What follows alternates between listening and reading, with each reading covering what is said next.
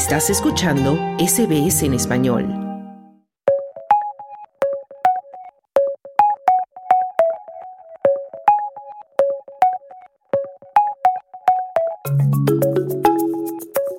Inteligencia artificial fue creada para emular al ser humano y eso implica que también puede volverse loca.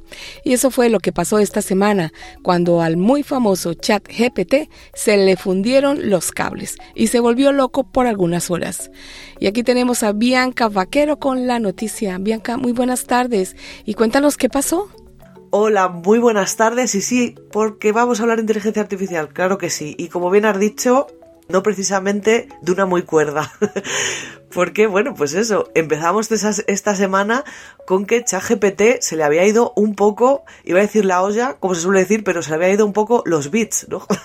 Haciendo un poco el símil. Parece ser que varios usuarios en Reddit, eh, yo lo vi, por ejemplo, en, en Twitter, en X, empezaban a reportar, a publicar capturas de pantalla a las que se veía respuestas de ChatGPT, pues diciendo completas locuras, y a locuras me refiero que no se entendía prácticamente nada de lo que estaba diciendo. O sea, galimatías o mezclaba palabras en distintos idiomas todo el rato. Estas capturas eh, se compartían, pues eso, como tanto en esta plataforma como en Twitter, y mostraban cómo ChatGPT, por lo que sea, empezó a comportarse de forma rarísima durante horas. Algunos usuarios eh, compartían conversaciones a través del, del, del ChatGPT de pago, de ChatGPT Plus, en los que, por ejemplo, daban despedidas finales rarísimas, repetía frases continuamente, eh, decía cosas, la verdad es que eran las típicas cosas que pasan en las películas de ciencia ficción cuando todo se va a ir al apocalipsis, pues bueno, pues es que parecía eso. Además de dar estas respuestas rarísimas, varios mensajes en ChatGPT eh, se veía cómo mezclaba el inglés con palabras en español, ¿no? Hacía un spanglish ahí rarísimo y uno de los usuarios, por ejemplo, contaba que pues él estaba aprendiendo español y pues usaba, usaba perdón, ChatGPT en estos dos idiomas, ¿no? Pues para practicar. Pero bueno, pues una vez hizo una petición en inglés, esperando una respuesta en inglés, lógicamente, y lo que hizo fue mezclar palabras en español, bueno, locurísimas. Durante horas este, estos ejemplos no paraban de aparecer, fue una locura, algunos daban hasta un poco de miedo, otros daban gracia. Bueno, pues hay hilos, si queréis ir a Twitter, o a X, perdón, recopilados con todo tipo de comportamientos súper extraños de, de, de ChatGPT.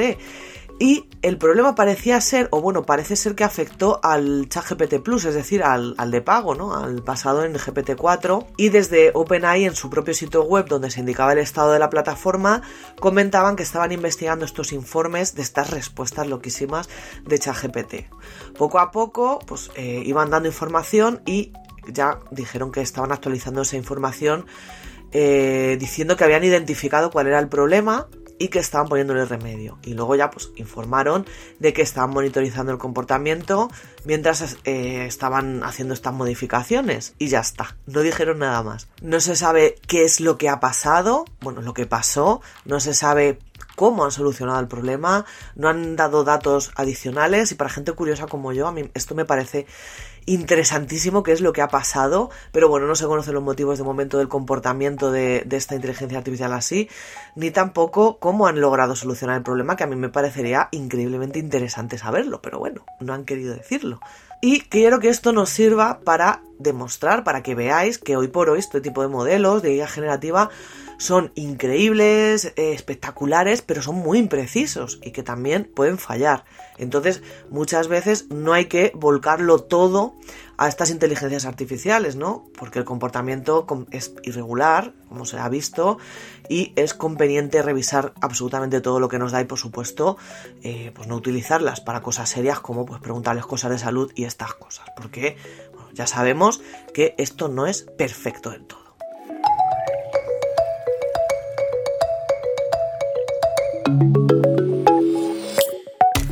Bueno, pues si la IA quiere parecerse a los humanos, pues la locura es parte del paseo. Hay que tener siempre en cuenta eso. Y pasando a los humanos reales, hablemos de la banda cibercriminal que fue desmantelada también esta semana gracias a una vasta operación internacional. ¿Qué nos puedes contar sobre esto, Bianca?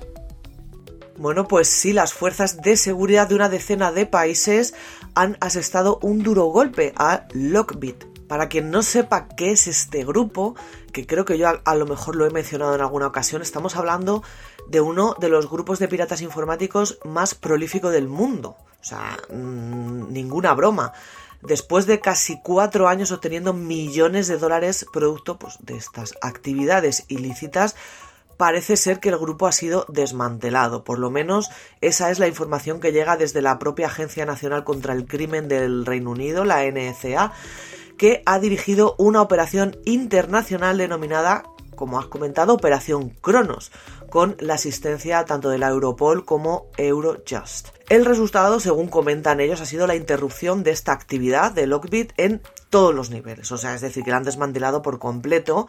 Eh, también han arrestado a dos de sus miembros y han intervenido más de 200 cuentas en criptomonedas. El mayor impacto ¿no? que ha tenido para la banda ha sido la pérdida de la mayor parte de esta infraestructura que utilizaban para delinquir.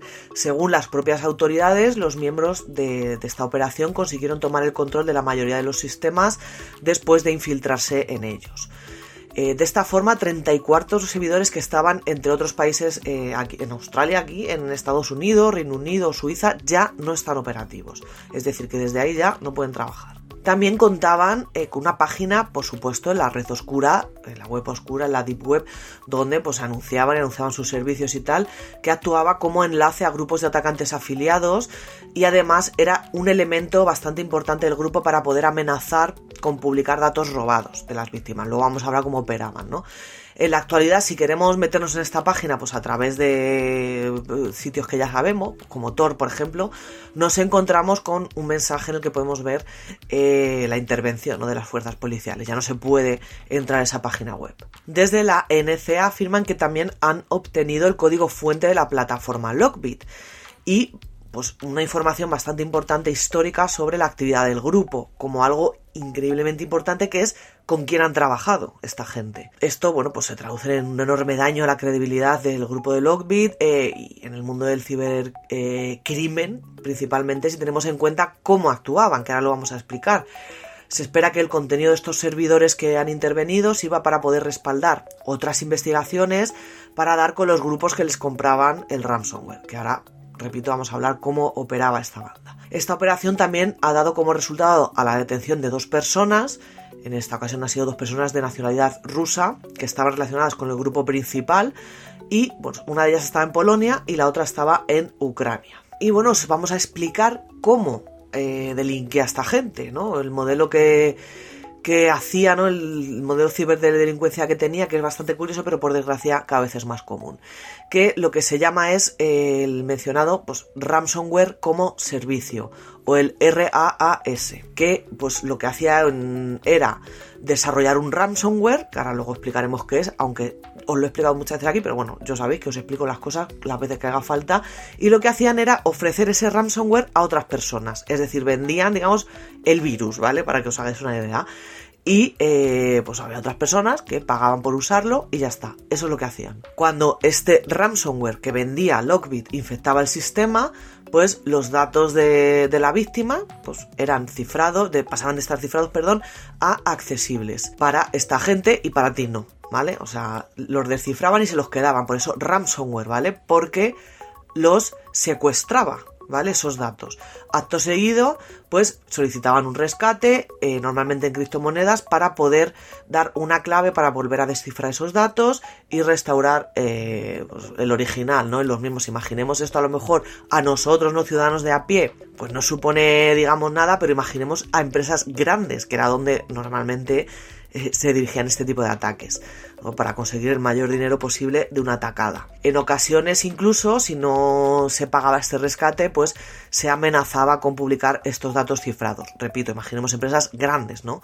porque pues, a nosotros, ¿no? A ti y a mí, por ejemplo, tampoco tenemos mucho que esconder. Entonces quizá ni, nos merecía la pena. Este operativo Cronos ha permitido descubrir datos bastante interesantes. Por un lado, eh, no siempre habría borrado estos datos después de que se pagara el rescate. O sea que tenían datos ahí que no deberían de tener y es bastante sensible pues en caso como he dicho en empresas grandísimas que hayan caído en esta trampa porque son datos importantes Por otro lado, se han obtenido también más de mil claves de cifrado que pueden ayudar a estas empresas, a estas víctimas, a poder recuperar los datos sin tener que pagar mm, absolutamente nada. Por su parte, la NSA se ha comprometido a ponerse en contacto con las víctimas en pues, estos días y semanas y tal para poder darles estas claves y que las utilicen para recuperar sus datos. En cualquier caso, bueno, estas claves van a ser añadidas a la página No More Ransom de la propia Europol. Las víctimas de estos ataques podrán utilizar este recurso para poder descubrir las últimas claves descifradas de Logbit y, por supuesto, recuperar sus datos. Así que nada, pues una gran noticia dentro del mundo de la tecnología y, por supuesto, también para todo el mundo en general. Que se detenga a este tipo de gente, pues eh, siempre es una alegría.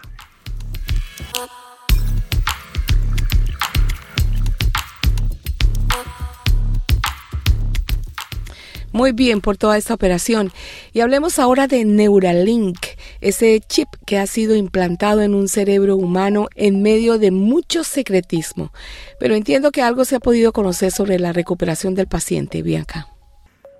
Por fin sabemos algo de esta primera persona que recibió el Neuralink hace ya pues unas semanas, a finales de enero, y que pues tampoco sabíamos mucho. Después de varias semanas no sabíamos noticias, no teníamos noticias sobre este proyecto y bueno, parece ser que son prometedoras, ¿no? Según siempre eh, la información que nos llega. Según podemos ver en Reuters, eh, en una transmisión en directo en Spaces, que es las charlas estas de, de X, de, Twitter, el propio Elon Musk eh, indicó este lunes pasado que el progreso de esta persona es bastante bueno, o sea que va bien la cosa, y que el paciente parece haberse recuperado correctamente, se ha recuperado por completo, y de momento no parece haber efectos secundarios. Además, también eh, el propio Max comentaba que el paciente es capaz de mover un ratón simplemente con su pensamiento, es decir, con pensarlo, pero eso sí no dio más detalles, ni pues la velocidad, ni la precisión, ni nada, pero bueno, pues indicó que este Neuralink están intentando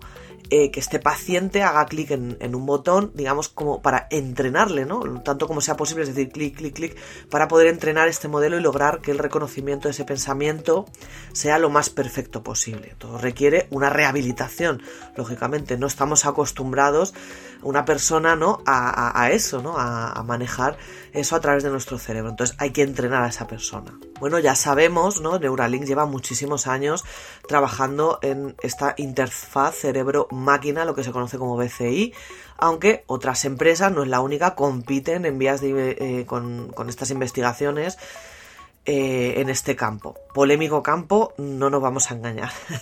Entre pues, otros objetivos, lo que quieren es combinar nuestra mente con la inteligencia artificial y bueno, pues convertir esto en un capítulo de Black Mirror. a pesar de estos últimos avances y otros previos, eso sí, estos ensayos se van a prolongar bastante, ¿no? Ya lo comentamos, mínimo seis años, ¿vale? Esto no va a ser mañana, no vamos a ir todos con chip en el cerebro como quiere Elon Musk, pero esto es imposible, esto requiere unas investigaciones previas que, pues, eh, estamos hablando de cerebros humanos. Y es que la ambición del propio Max es mm, la máxima de este proyecto en concreto de Neuralink. Y aunque el objetivo principal, en, concreto en este proyecto, es controlar lo que es el ratón y el teclado simplemente con nuestra mente, bueno, con la mente de este señor en este caso, lo que Elon Musk quiere o lo siempre ha dicho, ¿no? Que lo que quiere es tratar la obesidad, el autismo, la depresión o la esquizofrenia, que según él a través de esto se podría hacer y que también, mm, según él siempre, ¿vale? Según él dice, pues poner una solución a los enfermos de ELA. Pero bueno, esto hay que tomarlo todo con pinzas, todavía hay muchísimas dudas sobre los efectos secundarios de esto y los peligros de estas intervenciones, recordemos que se nos mete un chip en el cerebro, ¿vale? Y bueno, pueden ser eh, bastante trágicas las, las consecuencias. En Neuralink ya se admitió que por lo menos ocho animales murieron durante estas pruebas cerebrales hace años. La verdad es que fue una sorpresa que la propia FDA admitiera esto a trámite para los humanos, pero bueno, aunque la empresa eso sí mostró con cómo el mono este podía jugar al Pong gracias al Neuralink que le fue implantado, todo esto repite hay que cogerlo con pinzas y ya veremos a ver cómo va resultando este primer eh, paciente, ¿no? Paciente cero del Neuralink.